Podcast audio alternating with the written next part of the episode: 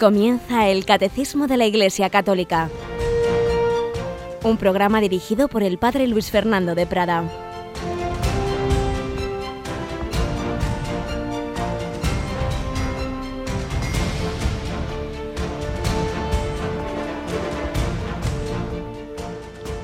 Alabados sean Jesús, María y José. Un cordial saludo, queridos amigos, querida familia de Radio María.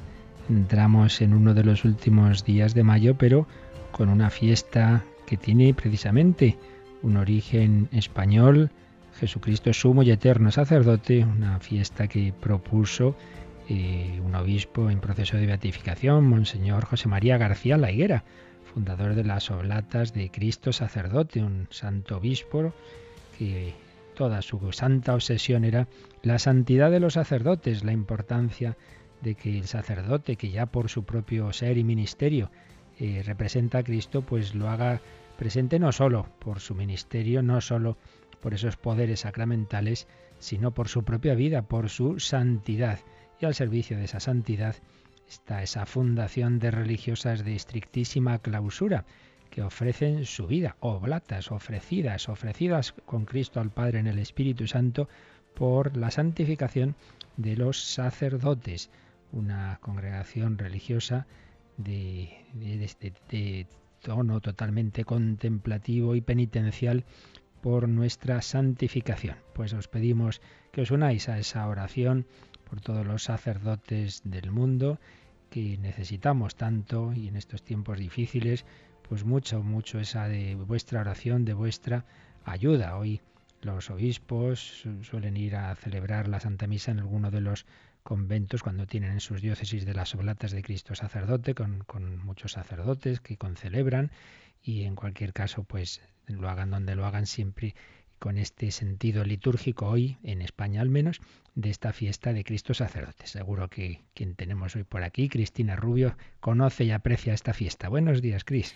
Muy buenos días, Padre, y felicidades que desde primera hora ya estamos encomendando a los sacerdotes para que sean pues un santo sacerdote en toda su vida. Pues muchas gracias, Cristina, y eso, unión de todos en esta oración y en estos ya también últimos días del mes de mayo, del mes de María. Esta fiesta se celebra el jueves siguiente al domingo de Pentecostés, por eso es una fecha variable, depende cada año cuando ha sido Pentecostés, al jueves siguiente es Jesucristo, sumo y eterno sacerdote. Unas fiestas que vienen ahora preciosas porque ya ha terminado sí el tiempo pascual, pero vienen como estas fiestas de prolongación de lo que hemos vivido en el tiempo pascual pues como es la Santísima Trinidad, el Corpus Christi, el Sagrado Corazón de Jesús, en fin, todas unas fiestas de los elementos de nuestra fe, de que nos dan esa confianza y tranquilidad de que no estamos solos, yo estaré con vosotros todos los días hasta el fin del mundo. Y en esa historia de la Iglesia nos vamos santificando y muy especialmente lo hacen los mártires. Estamos hablando de, de ellos en este primer espacio, en esta primera partecita de nuestro programa que ahora comenzamos.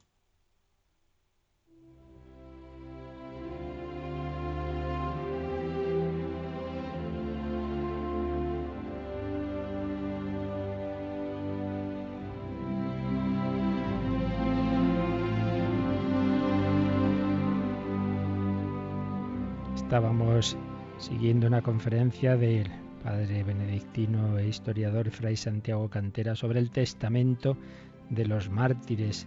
Habíamos recordado a San Justino, a San Cipriano y hoy nos habla de San Ignacio de Antioquía, quizá el prototipo del mártir en toda la historia de la Iglesia por los preciosos escritos que nos dejó. San Ignacio de Antioquía fue discípulo directo de San Juan Evangelista, sucesor segundo sucesor de San Pedro en la iglesia de Antioquía, en el gobierno de esa iglesia de Antioquía. Tiene escritos preciosos, es quizás el primero que llama a la iglesia católica.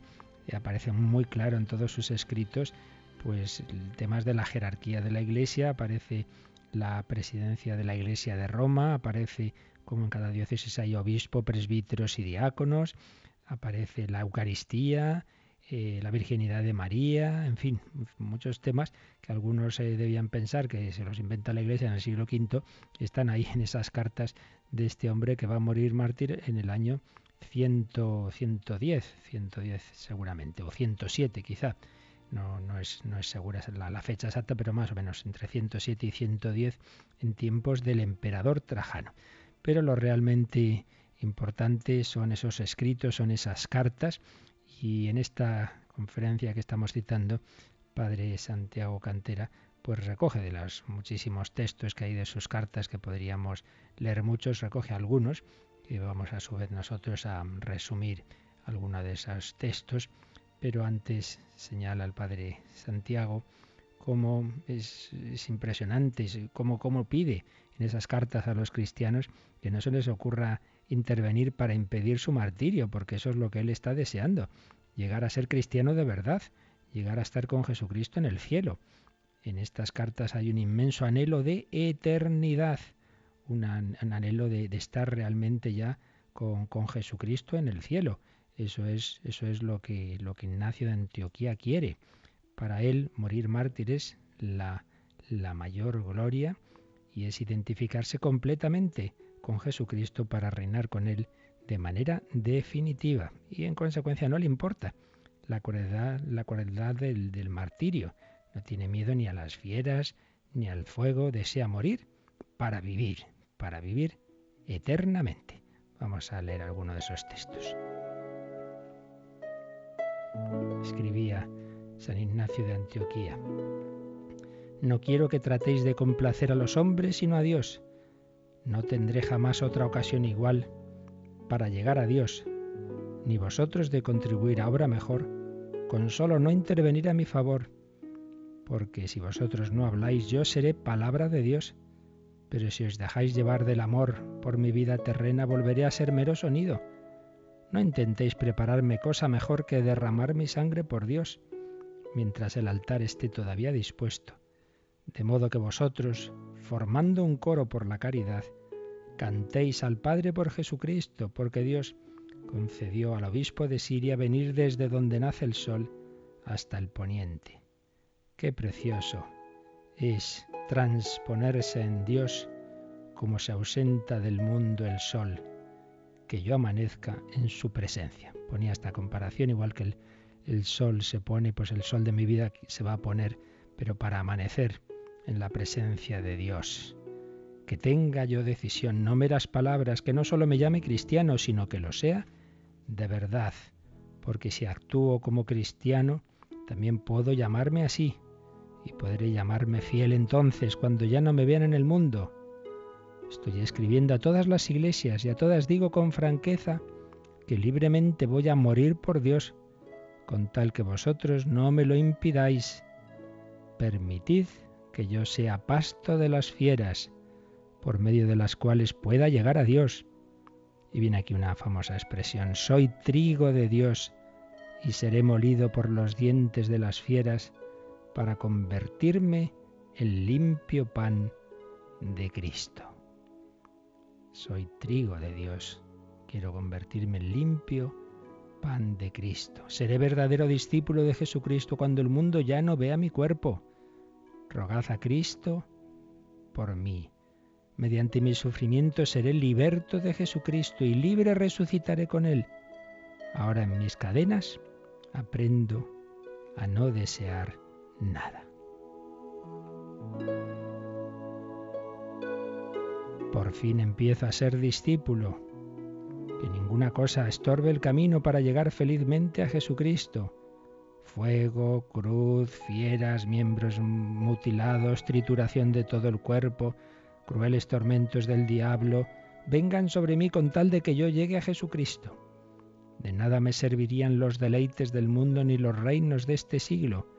Lo mejor para mí es morir en Jesucristo. ¿Es eso mejor que ser rey de toda la tierra? Busco a aquel que murió por nosotros. Anhelo al que por nosotros resucitó. Fijaos qué fe, qué esperanza, qué amor. Todo esto no se podría decir y no se podía vivir si realmente no tuviera una experiencia íntima muy fuerte de, del amor de Jesucristo. Busco a aquel que murió por nosotros, anhelo al que por nosotros resucitó. Dejadme recibir la luz pura. Cuando haya llegado allí seré hombre. Permitidme ser imitador de la pasión de mi Dios. Este es Ignacio de Antioquía, este es un mártir de Cristo, un hombre de fe, de esperanza, de amor. Permitidme ser imitador de la pasión de mi Dios. Que luego digan que en los primeros siglos no estaba clara esa fe en la divinidad de Jesucristo. Permitidme imitar la pasión de mi Dios. Pues nos encomendamos a San Ignacio de Antioquía, le pedimos que nos ayude a nosotros a ser también fieles testigos de Jesucristo.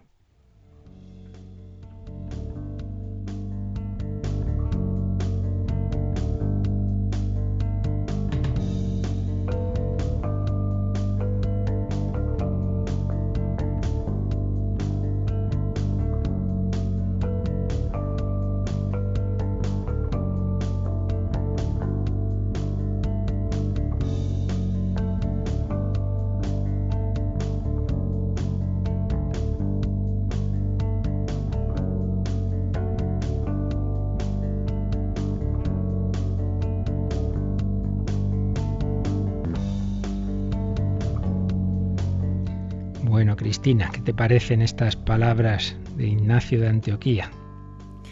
Pues como siempre estas historias, padre, que, bueno, pues nos tocan el corazón. Ciertamente. Fíjate, ya tan prontito, pues no había pasado todavía ni, ni un siglo de, la pasión de Jesucristo, pues qué, qué deseo de, imitarle, qué deseo de seguirle. Y aquí se cumple también, pues justo lo que estamos, el apartado que estamos viendo ahora, que estamos en la, en la tierra en un duro combate y un duro combate entre el bien y el mal, entre Cristo y Satanás, y en ese duro combate aparecen estos testigos de, de Jesús que están dispuestos a perderlo todo antes que perder esa unión con el Señor. Y es que en ese combate, en esa gran guerra, eh, hemos estado viendo todos estos días y ya vamos eh, poco a poco acabando este apartado, pues cómo se perdió la primera batalla, que es el pecado original, pero como contamos con, la gracia de, Cristo que, que ha permitido eso, pero para salvarnos, para rescatarnos, para redimirnos. Pero esa redención de Cristo, ese perdón del pecado original y de los demás, no quita esas consecuencias del pecado que, que estamos inclinados a él, que tenemos esa concupiscencia, que tenemos todas esas heridas del pecado, esa historia de pecado, esa proliferación del pecado. Por eso estábamos eh, viendo cómo mm, por el pecado original pues hay una cierta, una cierta servidumbre bajo el poder de, Satanás y cómo pues esto ha afectado a toda la naturaleza humana. Entonces habíamos, estábamos viendo el número 407 que habla de esas consecuencias del pecado original. Ya lo habíamos leído, pero no, no habíamos acabado de profundizar en, la última parte. de Este número tiene varias afirmaciones. Vamos a, a releer, Cristina, la última de ellas, que ahí nos quedamos el último día. Ignorar que el hombre posee una naturaleza herida, inclinada al mal, da lugar a graves errores en el dominio de la educación, de la política, de la acción social y de las costumbres. Ignorar que el hombre posee una naturaleza herida, inclinada al mal. Si eso no lo tenemos en cuenta, eso da lugar a graves errores en muchos campos, y aquí el catecismo nos habla de estos, la educación, la política, la acción social y las costumbres. Entonces tenemos que recordar que en este tema hay dos, dos extremos erróneos, que se separan ambos, de lo que profesa la Iglesia sobre las consecuencias del pecado original en, en, la naturaleza humana. El error de tipo pelagiano y voluntarista y falsamente humanista, digamos, que es el error también más frecuente hoy día, es el de pensar que no, que la naturaleza humana pues está bien, está perfecta, que no, que, esas consecuencias del pecado pues no, realmente no, no se dan en, nosotros y que por nuestras fuerzas podemos conseguirlo todo. Es el optimismo antropocéntrico del hombre que se piensa que sin Dios pues puede conseguir las cosas y, y, que no hay, no hay, no hay, no está afectado de esa manera por el pecado. Pero también existe el extremo contrario, también hoy día, desde luego yo nos habría dicho muy deprisa que quizá está más extendida la primera postura, no sabría decir cuál. La segunda es que la naturaleza humana está tan corrompida, está estamos todos tan mal, que todos tendemos eh, sin, sin, remedio al, pecado, al mal, a la corrupción, a la, codicia, etcétera, y que nada, que eso no, no tiene solución por nuestras fuerzas. Y entonces son dos extremos. Veíamos ayer como el primero, el del optimismo de que el hombre puede con mucho por sus fuerzas sin necesidad de la gracia de Dios, pues ya lo propuso eh, aquel monje Pelagio, al cual se enfrenta San Agustín y cuyas tesis van a ser rechazadas en, concilios de, de ese siglo V, de esa época de San Agustín. Y en cambio la segunda tesis, la de la corrupción, de que la naturaleza ha quedado corrompida por el pecado original y que ni con el bautismo ni nada esto se soluciona, es la tesis de más bien de Lutero. De Lutero, pues que, que le da mucho poder al pecado original. Pues bien, la doctrina católica pues está lejos de ambos extremos. Dice sí, la naturaleza eh, por el pecado original se perdió la amistad con Dios y también quedó herida la naturaleza. Herida sí, pero no corrompida, no corrompida. Y con la gracia de Dios el Señor nos va transformando, nos va renovando. Y no simplemente mira hacia el otro lado y nos perdona, pero aquí quedamos corrompidos. No, no, sino que nos va, va limpiando y sanando las heridas que tenemos en nuestro ser, en nuestra naturaleza. Y en cualquier caso, eh, incluso aunque uno no reciba esa gracia de Dios, pero aunque sea pues eso, la, persona humana eh, herida por el pecado, pero no quiere decir que no pueda hacer muchas cosas buenas, no quiere decir que el no cristiano o el no bautizado todo lo que haga sea malo, pues todo esté corrompido, no, no, no. Está la naturaleza humana herida, pero no corrompida y hace cosas buenas. No se ha perdido la capacidad de hacer el bien, la naturaleza como tal no ha quedado destruida y el hombre sigue siendo imagen de Dios. Por tanto, ni ese pesimismo de pensar que todo está ya corrompido y todo lo que hace el hombre es malo, ni ese optimismo de olvidar que tenemos esas heridas que, nos inclinan también al mal. Está ahí ese equilibrio. Pues bien, eh, el, equivocarnos en, uno u otro de, estos extremos, nos ha dicho el catecismo, tiene graves consecuencias en, el terreno de la educación, de la política, de la acción social y de las costumbres. Pongamos algún ejemplo. la educación, si uno simplemente, eh, pues si uno piensa que, todos los estamos eh, corrompidos, ¿no? Y que uno siempre tiende al mal, pues ¿qué tipo de educación se va a hacer? Pues una educación muy represiva, de muchísimos controles, de muchísima disciplina, de muchísimos castigos. Si habéis visto esa película Los niños del coro, pues es un poquito ese el, el esquema, ¿no? Ese es el modelo de ese colegio, acción-reacción. Uno hay que aquí mandar todo, que se porte mal, a la castigarle ya sin más. En cambio llega ese otro profesor que intenta educarles por la atracción hacia el bien pues el deseo de la música, de la belleza. Entonces vamos a plantear, eh, vamos a hacer descubrir en los alumnos el deseo y la atracción hacia las cosas buenas, la, alegría de aprender, la alegría de, de, descubrir la belleza, en ese caso en la música, pero en todo lo demás, ¿verdad? Mostrar lo positivo de la verdad, de la belleza, del bien, que atraiga, y entonces, más que en ese plan negativo, pues en el plan positivo que es un poco pues también todo el planteamiento de, de San Juan Bosco, pues una educación positiva por el camino de la alegría. Entonces, error en el terreno de la educación, si uno solo, si uno piensa que la naturaleza está corrompida, es ese tipo de educación todo simplemente por disciplina. Pero volvemos a lo de antes. También el error contrario, el de tipo rusoniano porque lo que he dicho antes de Pelagio, lo que tiene versión ilustrada en Rousseau. El hombre es bueno por naturaleza, lo que le corrompe es la sociedad, pero en realidad si a un niño le dejas solo, sin malas influencias, pues él siempre va a hacer el bien. Y entonces sería una educación en la que el extremo contrario no hay no habría ninguna ninguna disciplina, eh, por ejemplo, no se pondrían deberes, ¿no? Pues ya el, el, chico, pues ya como busca saber, ya, ya buscará el solo saber, sí, seguro. Tú déjale, a lo mejor algunos sí, pero otros no. Pues hombre, también hay que ayudar a ese chico que sí que tiene deseo de bien y de verdad, pero que también tiene pereza ¿eh? y también tiene otras cosas malas. Entonces también hay que, hay que ir dando unas, unas ayudas, hay que poner unas ayudas, ayudas a esa naturaleza herida. Entonces no podemos olvidarnos que por un lado tendemos al bien, pero por otro lado tendemos al mal.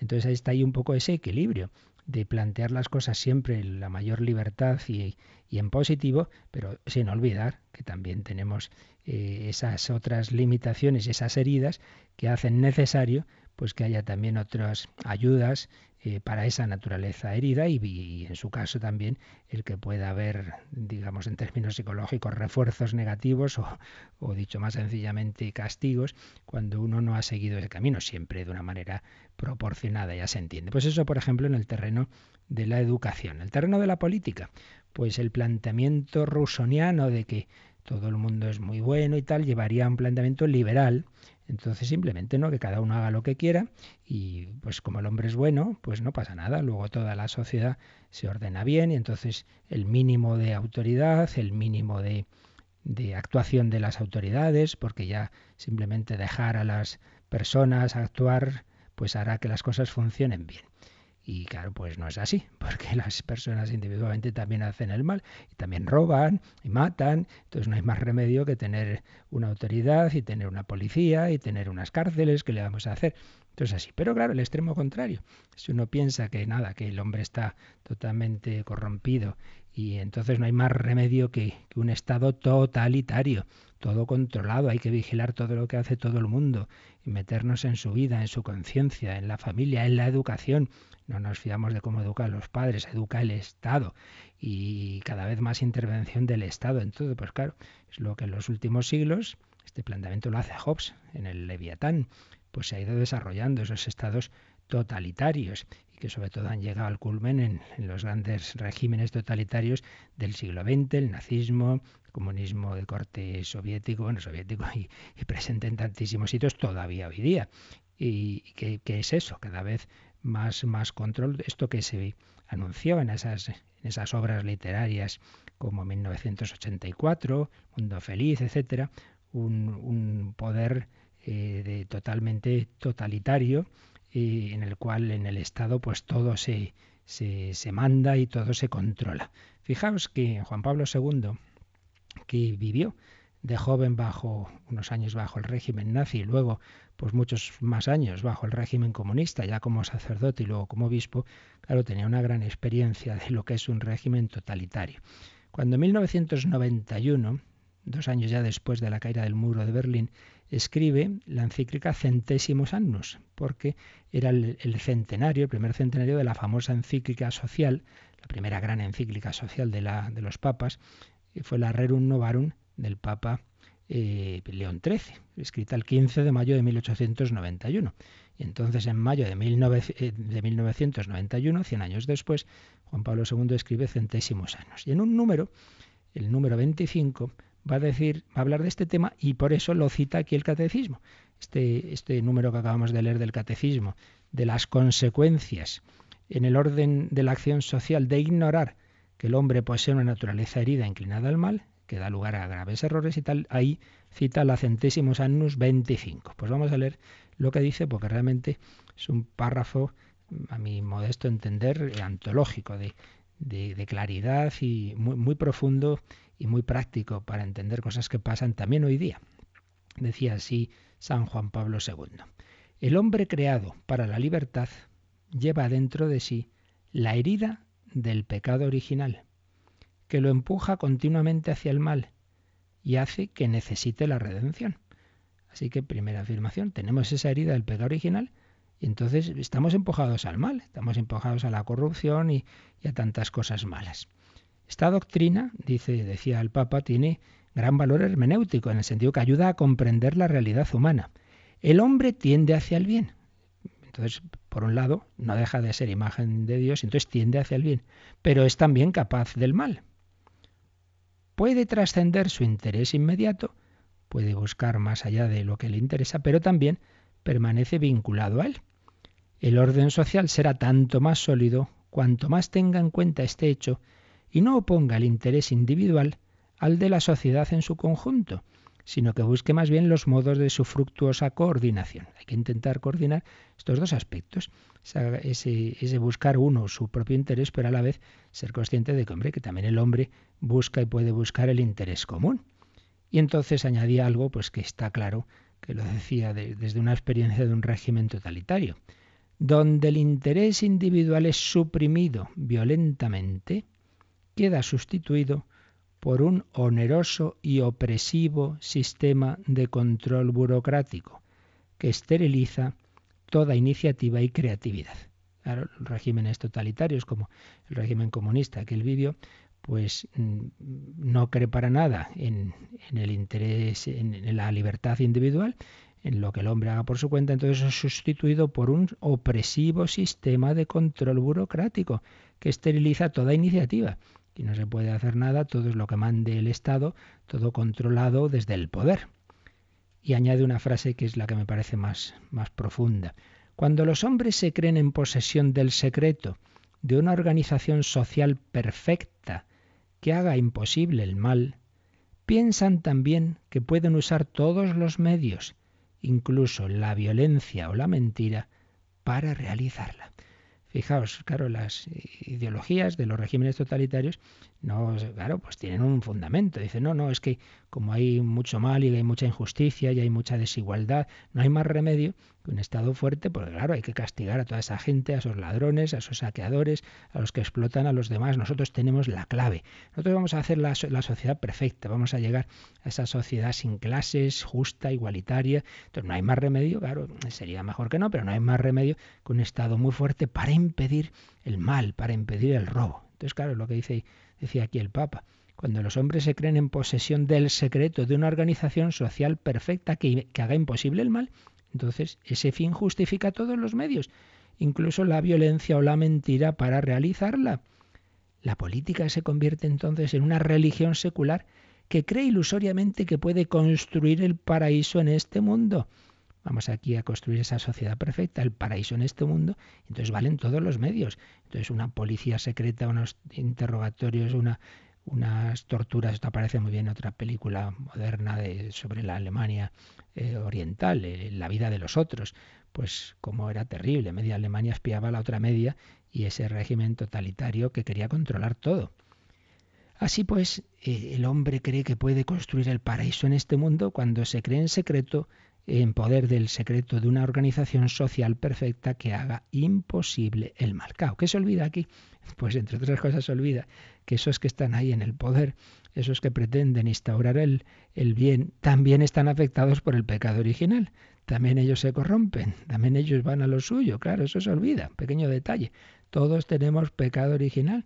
Entonces, construir una estructura de poder en la que hay arriba unos señores con muchísimo poder, pues es un arma, es una bomba de relojería, porque ellos también, y así lo ha demostrado la historia, pues luego acaban generando estructuras para su propio interés y por supuesto con la opresión de la libertad de los demás. No, no, no es solución, no es solución el que porque veamos que haya gente que va a lo suyo y que, tiene pues esa, esa la, codicia, etcétera.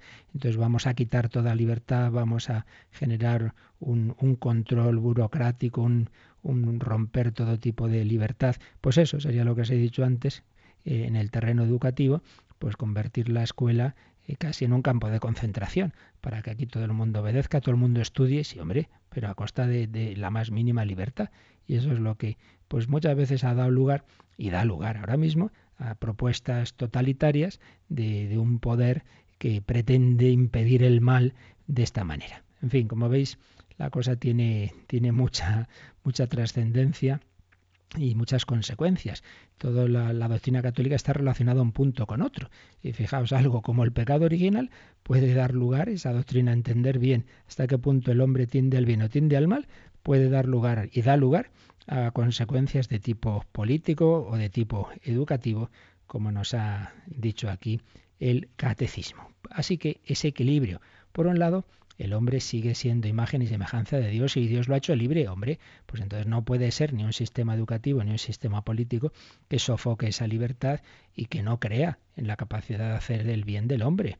Eso está claro. Pero es verdad que también tiende al mal, entonces no hay más remedio también que esos controles, que esa que, una autoridad, que una policía, pero en un equilibrio, un equilibrio entre el interés y la iniciativa individual y lo comunitario, y sin olvidar que todos estamos afectados por el pecado original. Y en ese sentido, pues esa prudencia de que no haya nunca una estructura política o social en la que todo el poder está concentrado, sino que haya un equilibrio, que haya unos controles, que haya una separación de poderes, que permita pues el, que no haya eso, como digo, una persona o un, o un partido, el partido único, pues que, que sea capaz de, de, poner a todo el mundo a su servicio en, en, búsqueda de la supuesta, del supuesto ideal de justicia, etcétera, etcétera. Vamos a pedírselo al Señor, vamos a pedirle que desde nuestro corazón pues todos busquemos el bien en libertad, pero busquemos el bien, vamos a pedirle a Jesús que nos enseñe a serle fiel, que nos enseñe a luchar contra ese mal que todos llevamos en nuestro corazón, pero que con la gracia de Dios puede ser vencido.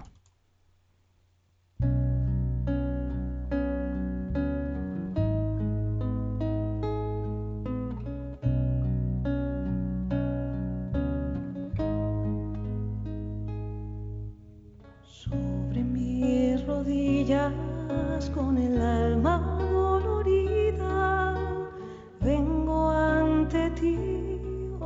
Señor. Quiero abrir los ojos del corazón y pedirte que me sanes con tu amor. Sobre mis rodillas con el alma dolorida, vengo ante ti, hoy mi Señor.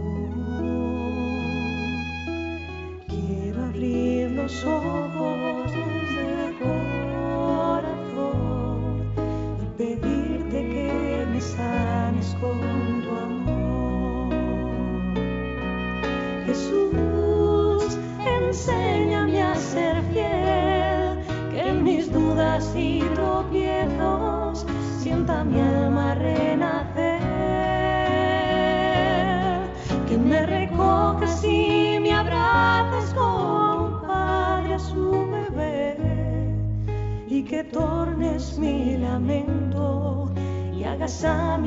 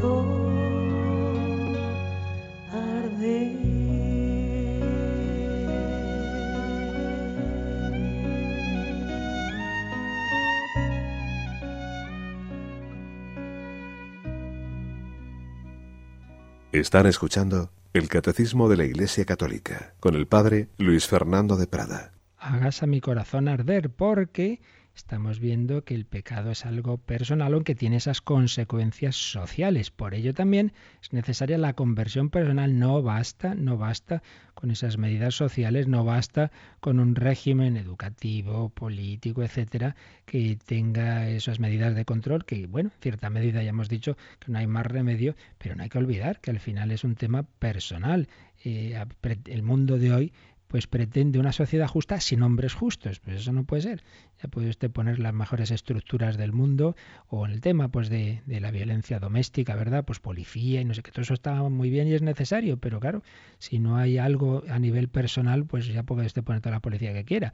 No quiere matar a su mujer, a, a quien sea y luego se suicidará por más policía que haya y que ahí no, no, no basta, es necesario siempre al final la conversión personal. Por eso en este número aparece también un número marginal citado en 1888, 1888, que nos habla de ello. Vamos a leerlo, Cristina. Es preciso entonces apelar a las capacidades espirituales y morales de la persona y a la exigencia permanente de su conversión interior para obtener cambios sociales que estén realmente a su servicio. La prioridad reconocida a la conversión del corazón no elimina en modo alguno, sino al contrario, impone la obligación de introducir en las instituciones y condiciones de vida, cuando inducen al pecado, las mejoras convenientes para que aquellas se conformen a las normas de la justicia y favorezcan el bien en lugar de oponerse a él Este número pues nos da la clave. Por un lado, que siempre es necesaria la conversión personal, que no basta con medidas políticas, sociales, vuelvo a repetir, no puede haber una sociedad justa sin hombres justos. Eh, aunque haya un sistema social, económico muy justo de reparto y tal, mire, si es que al final el hombre necesita también algo más que dinero y, asistencia social, necesita personas, necesita compañía. Eh, puede haber una persona que la tenga la sanidad, por ejemplo, y sin embargo esté sola en su casa. Siempre al final hace falta algo más y que ese mero sistema social hace falta algo que solo puede brotar del corazón. Por ello, siempre es necesaria la conversión personal, siempre es necesario el cambio interior. Pero, pero, a su vez este mismo número dice que esa prioridad de la conversión del corazón no elimina, sino que al revés impone la obligación de introducir cambios en las instituciones, en las condiciones de vida cuando inducen al pecado que también, es decir, de, dentro hacia afuera, de la conversión del corazón, también vamos avanzando hacia eh, los aspectos ya más sociales, eh, en costumbres, la cultura, en la política, pues todo, pero siempre desde dentro, no meramente como algo exterior.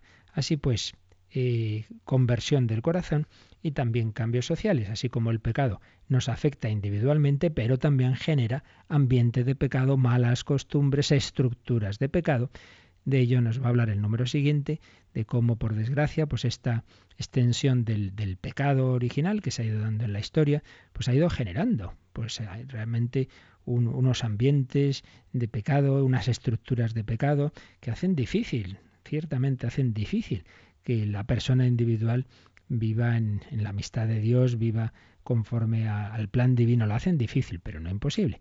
Pero es verdad que es un ambiente generalizado malo el que nos encontramos en el mundo. Así nos lo explica el 408.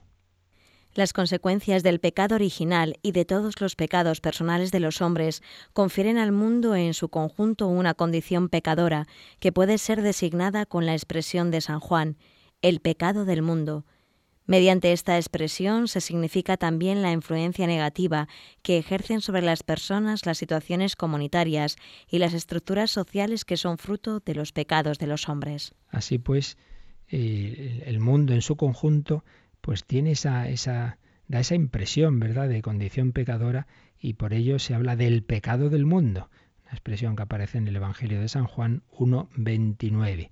Y dice el catecismo que con eso se, se significa la influencia negativa que ejercen sobre las personas las situaciones comunitarias y las estructuras sociales que son fruto de los pecados de los hombres. El pecado al final es personal, pero es verdad que a ello empuja mucho y a veces de una manera muy fuerte, pues las estructuras sociales, el ambiente, eh, y aquí todo está relacionado. Por ejemplo, si se quieren casar unos jóvenes, pero resulta que, claro, hay un, sistema social en el cual eh, están los pobres con, que apenas tienen, no tienen medios. Entonces quieren, quieren, tienen tener una vivienda, pero claro, es, es carísimo tener la vivienda todo se va complicando. Entonces, nos casamos, no nos casamos, ¿dónde, ¿dónde vamos a vivir? No tenemos trabajo. Todo, cada cosa va dependiendo una de la otra. ¿no? Entonces tampoco podemos tener hijos, entonces se impide tener hijos y, son todo pues un punto que, que, hace una influencia negativa sobre otra. Y claro, es que son tantos, tantos los aspectos. Y aquí de nuevo volvemos al, al punto anterior.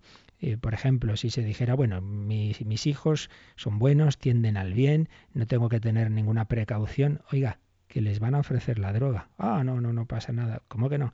No, no, pero ellos tienden al bien. Pero también están inclinados al mal, pueden caer un día. Y eso puede. Entonces también hay que tener cuidado porque existen unas estructuras de pecado que empiezan a lo mejor a muchos miles de kilómetros de personas que se están enriqueciendo con el tráfico de drogas y ahí eso implica a unas personas, esas a otras, otras traen esa droga aquí, otras lo venden, otras estructuras de pecado, ambientes de pecado, que diríamos del, del mundo del, del, de la pornografía, pues también miles de millones de, de, dólares, de euros en un mercado eh, del cuerpo humano que claro que hay que tener en cuenta que eso nos, nos puede afectar a todos, no hay que ser ingenuos, estructuras de pecado. Muchos ambientes que nos empujan al mal, que hay que tenerlo presente, sin, por otro lado, repetimos siempre, olvidar que al final es un tema personal, que uno en el peor ambiente puede ser santo y viceversa, uno puede estar en un ambiente más o menos bueno y sin embargo al final él traicionar como hizo Judas. O sea que siempre es un tema personal, pero que tiene que ver con el ambiente social, siempre ese equilibrio hay unos ambientes de pecado y una influencia negativa de estructuras sociales en el terreno económico, en tantas injusticias, en el terreno de, la castidad, en el terreno de la verdad. Anda que no hay mentiras y mentiras y mentiras que se dicen y se repiten medios de comunicación y entonces, o la deformación de la historia, pues que tantos ya han oído siempre una manera de, de entender la historia de España, de la Iglesia, etcétera, pues claro, ya tienen eso en su cabeza, Puf, pues es Tarea difícil, proliferación del pecado. Este, este punto también va ampliado en un número marginal en 1865. 1865, ¿qué nos dice Cristina? El pecado crea una facilidad para el pecado, engendra el vicio por la repetición de actos. De ahí resultan inclinaciones desviadas que oscurecen la conciencia y corrompen la valoración concreta del bien y del mal. Así el pecado tiende a reproducirse y a reforzarse, pero no puede destruir el sentido moral hasta su raíz. Pues de nuevo viene a decírsenos lo mismo.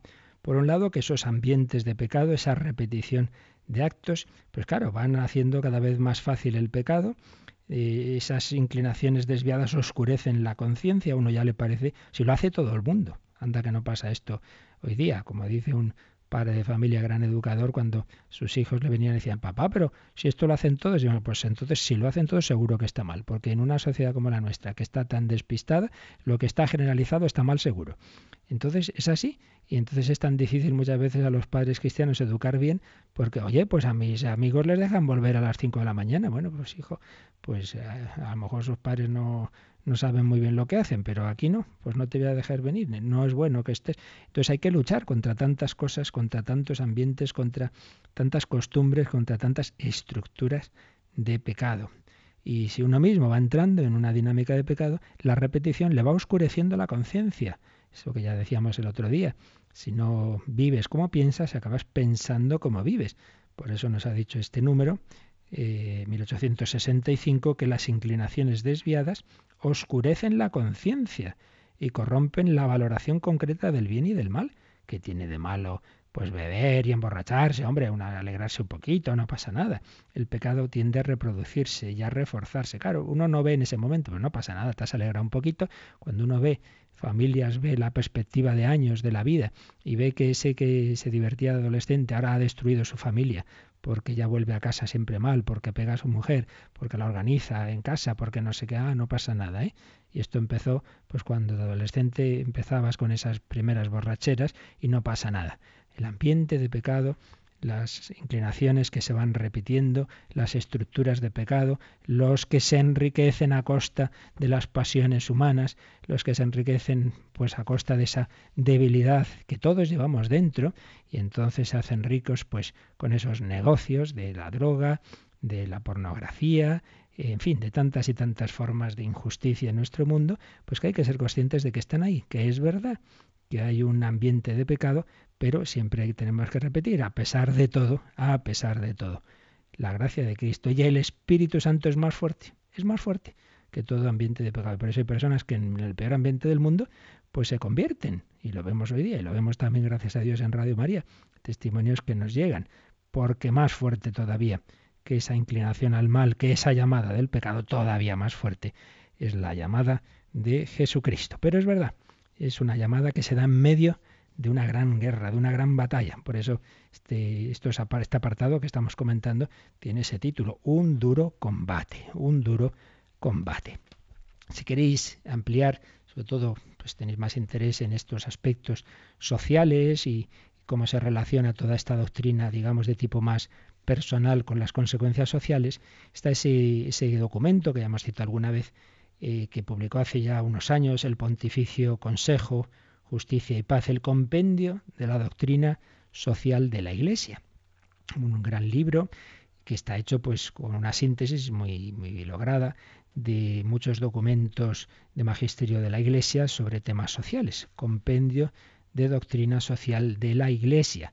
Dirigió la obra esta, pues quien entonces era el, el cardenal que presidia este Consejo Justicia y Paz, el cardenal Van Tuan, aquel cardenal vietnamita que estuvo 15 años víctima precisamente del régimen totalitario comunista en Vietnam, eh, en un campo de concentración sin juicio, luego ya fue liberado y fue hecho cardenal, es el que predicó aquellos ejercicios espirituales tan preciosos a Juan Pablo II y a la curia vaticana y luego pues murió de, murió de cáncer y él dirigió un poco esta obra. Pues bien, aquí podéis leer a partir del número 115 de este compendio, se nos habla del drama del pecado.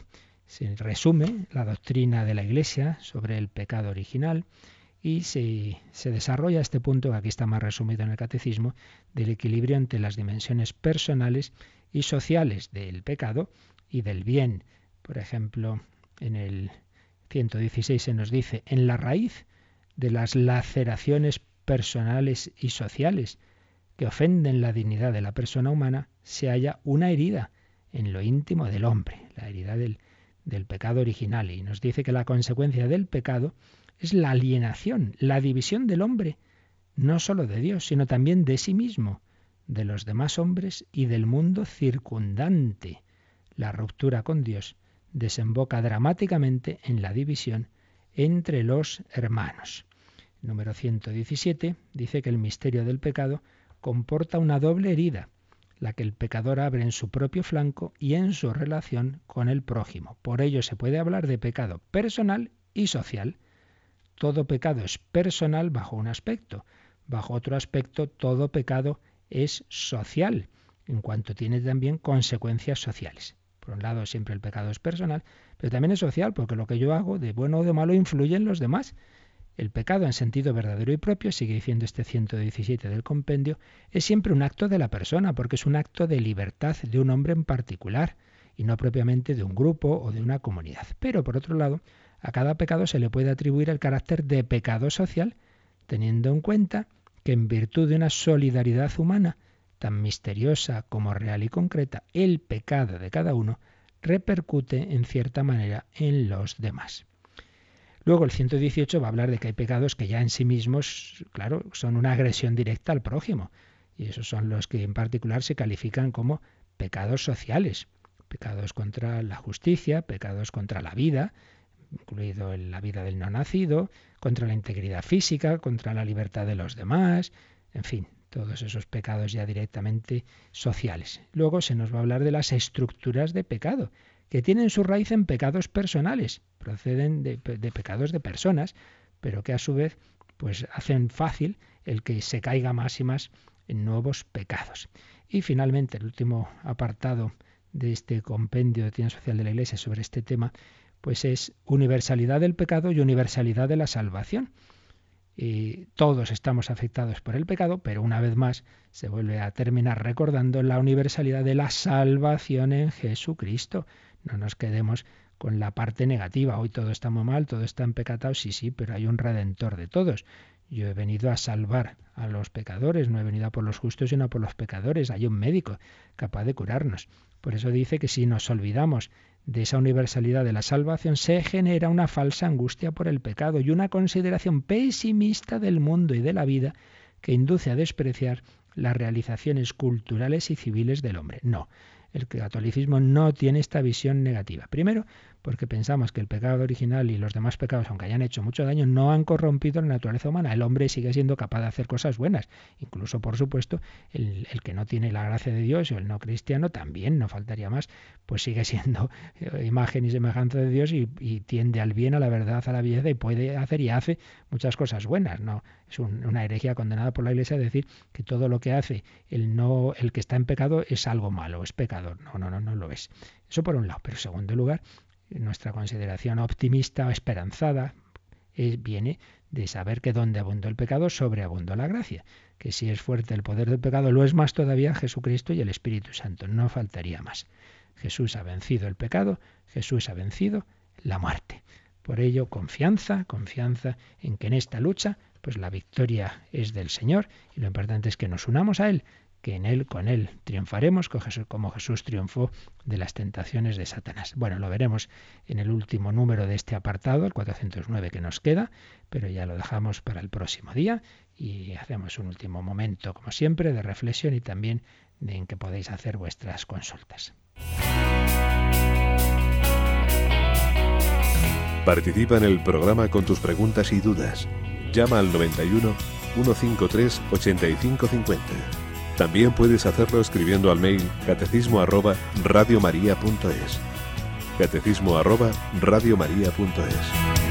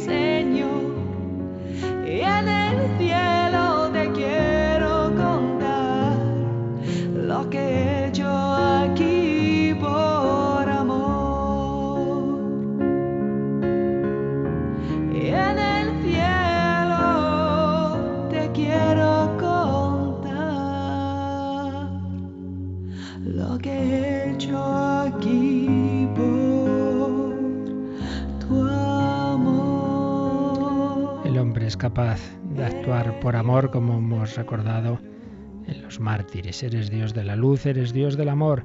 El pecado no puede con ese poder del amor de Dios, por supuesto que no. Bien, de las llamadas, de las consultas, primero quiero matizar una pregunta que hubo ayer, que luego se ve que alguno me entendió mal. Nos preguntaba una mujer si, si su marido, ya difunto, le, la puede escuchar. Yo le decía que no lo sabía, que dependía, y yo creo que se me entendió mal. Yo lo quería decir, primero, claro, yo no, una cosa que siempre digo, una cosa es la doctrina de la Iglesia, las cosas que es segura, lo que son dogmas de fe, y luego lo que, bueno, más o menos podemos conjeturar. Entonces, claro, yo lo primero que decía es que aquí no tenemos una respuesta de un dogma de fe, no lo tenemos.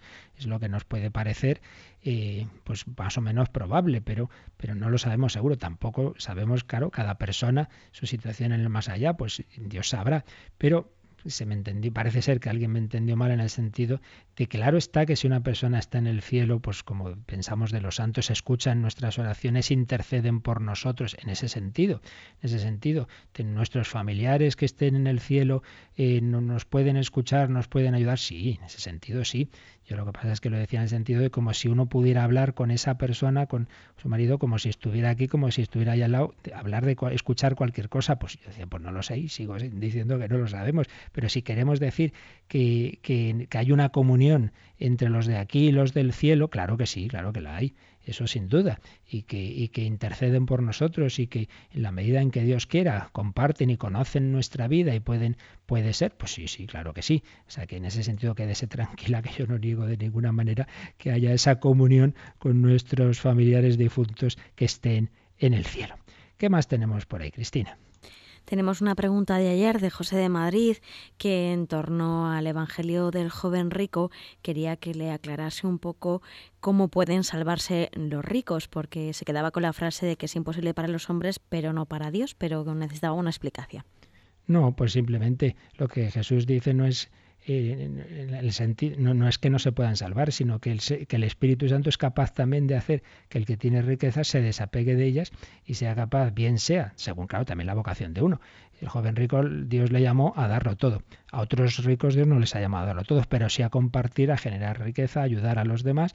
Entonces, el Espíritu Santo es capaz de que aunque uno tenga muchos bienes, se desapegue de ellos, sea capaz de darlos y sea capaz de compartirlos. Y en ese sentido se pueden salvar, como se puede salvar el que tiene riquezas de que es muy listo. Y entonces pone esa inteligencia al servicio de Dios, como Santo Tomás o San Agustín. También hay riquezas intelectuales o riquezas de simpatía, ¿no? Son todo formas de riqueza que el peligro es que uno se pegue a ellas y entonces se las guarde para sí, pero la gracia de Dios nos hace capaces de emplearlas en servicio de Dios y del prójimo. ¿Qué más? Antonio de Toledo quiere que le explique qué significa el resto de Israel.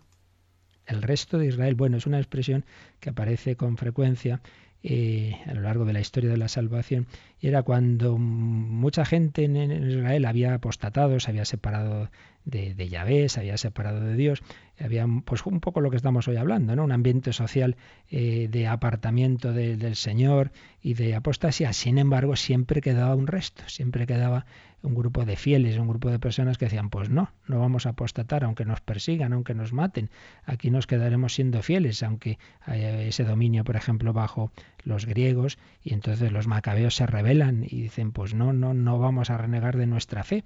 Ese es, es un poquito el sentido del resto, el resto de Israel, los que seguían esperando al Mesías, los que seguían confiando en Dios, los que no estaban dispuestos a apostatar, aunque hubiera una persecución. Pues nada más, lo, ya es la hora para terminar justamente y, y, por tanto lo dejamos aquí y ya seguiremos otro día, pues nos queda todavía acabar este apartado que nos habla de esa lucha, de ese combate. Yo recuerdo que hoy es nuestro penúltimo día de la campaña de mayo. Mañana ya terminamos oficialmente con los programas especiales, aunque naturalmente pues luego podéis seguir dando vuestras ayudas, pero sería bonito que quien aún no ha hecho ese donativo, esa aportación a la campaña de mayo, pues lo haga entre hoy y mañana para que no deje de poner ese granito de arena en esta, en esta gran campaña que os hemos pedido de flores a María en forma de donativos a su radio, que los ha habido para la, la parte misionera de la campaña de mayo, la maratón, pero ahora estos últimos días os lo pedimos también, porque en España también necesitamos vuestras ayudas, mucho, mucho. Son muchos los gastos y sobre todo la posibilidad de adquirir esas nuevas frecuencias, que tenemos varias ahí en perspectiva, pero para las cuales hay que tener ese fondo que solo puede venir de vosotros. No tenemos otra fuente, sino las ayudas de cada uno. Por eso, desde ya, desde las nueve, hay voluntarios al 902 500 518. Si aún no has hecho tu donativo, tu aportación a la campaña de mayo o quieres solicitar cualquiera de nuestros CDs, unos CDs por los que también puedes dar un donativo más generoso, pues ya sabes, aunque luego habrá una hora especial de campaña de doce y media a una y media, pero en general todo el día habrá quien atienda tu llamada 902-500-518, dos últimos días. Contamos con la ayuda de todos y de cada uno. Muchísimas gracias, que Dios os bendiga, como ahora pedimos al Señor. La bendición de Dios Todopoderoso, Padre, Hijo y Espíritu Santo, descienda sobre vosotros. Que paséis un feliz día de Jesucristo, sumo y eterno sacerdote.